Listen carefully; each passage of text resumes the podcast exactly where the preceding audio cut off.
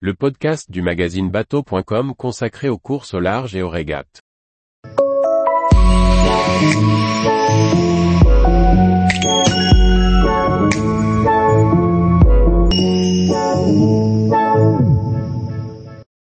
Top départ du trophée Jules Verne pour le Maxi Edmond de Rothschild.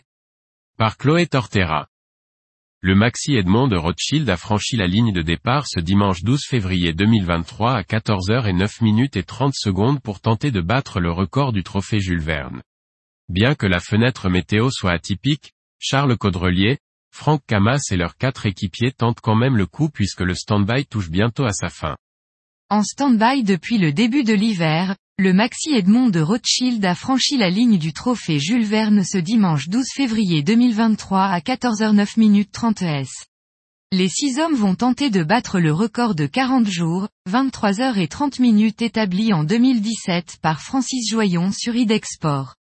S'ils veulent l'emporter, ils devront être de retour avant le 25 mars 2023 à 13h38 minutes 59 s. Depuis vendredi 10 février, L'équipe et son routeur Marcel Van Triest étudient les fenêtres météo pour envisager un départ de trophée Jules Verne. Bien que la fenêtre météo soit atypique, les hommes du team Ritana ont pris le parti de prendre le départ. Charles Caudrelier explique, si nous avons une idée très précise de ce qui peut se passer dans l'Atlantique Nord, c'est moins le cas dans l'Atlantique Sud. Une dépression au sud du Brésil est un peu incertaine en fonction des modèles. L'équipage devra donc compter sur un peu de chance et de bons enchaînements météo après un départ au près et un front à aller chercher le lendemain. Dans le cas où la météo serait moins favorable par la suite, l'équipage se réserve le droit de faire demi-tour à la latitude des Canaries pour trouver une meilleure fenêtre à la pointe bretonne.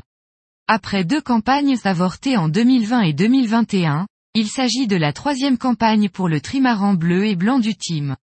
Pour cette nouvelle tentative, Charles Caudrelier et Franck Camas sont accompagnés de Morgane Lagravière, David Boileau, Erwan Israël et de Yann Rioux, qui assurera la prise d'image. Tous les jours, retrouvez l'actualité nautique sur le site bateau.com.